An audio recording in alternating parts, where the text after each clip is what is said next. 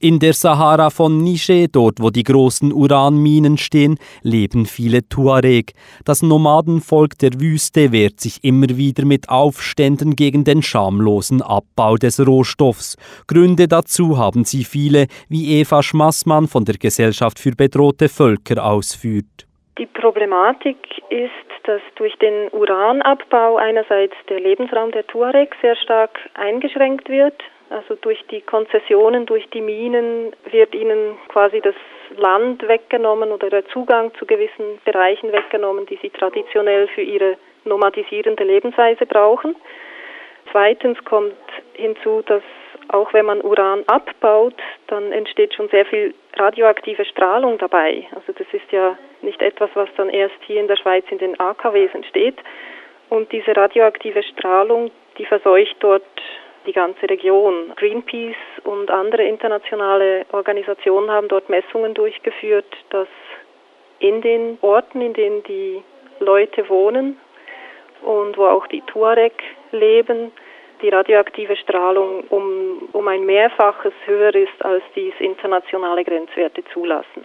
Verseucht wird das Wasser, aber auch das Baumaterial, das sie für ihre Häuser benutzen. Viele Tuaregs sind heute nämlich sesshaft geworden. Aber das ist nicht alles, wie Eva Schmassmann weiter ausführt. Drittens ist auch ein sehr großes Problem, dass der Uranabbau sehr viel Wasser verbraucht und die Minen sind ja mitten in der Sahara, also eine sehr trockene Gegend und jetzt werden durch den Uranabbau eigentlich die Grundwasserreserven aufgebraucht und diese sind nicht erneuerbar und das fördert dann natürlich auch die Ausbreitung der, der Wüste, die Desertifikation in der Gegend. Vom Reichtum der Uranvorkommen in Niger können die meist von Armut betroffenen Tuareg kaum profitieren. Das Problem ist, dass die Minen normalerweise ihre Arbeiter eher in der städtischen Bevölkerung suchen. Das heißt, es sind nicht die Tuareg, die meistens eine sehr schlechte Bildung haben, die dort von den Arbeitsplätzen profitieren können.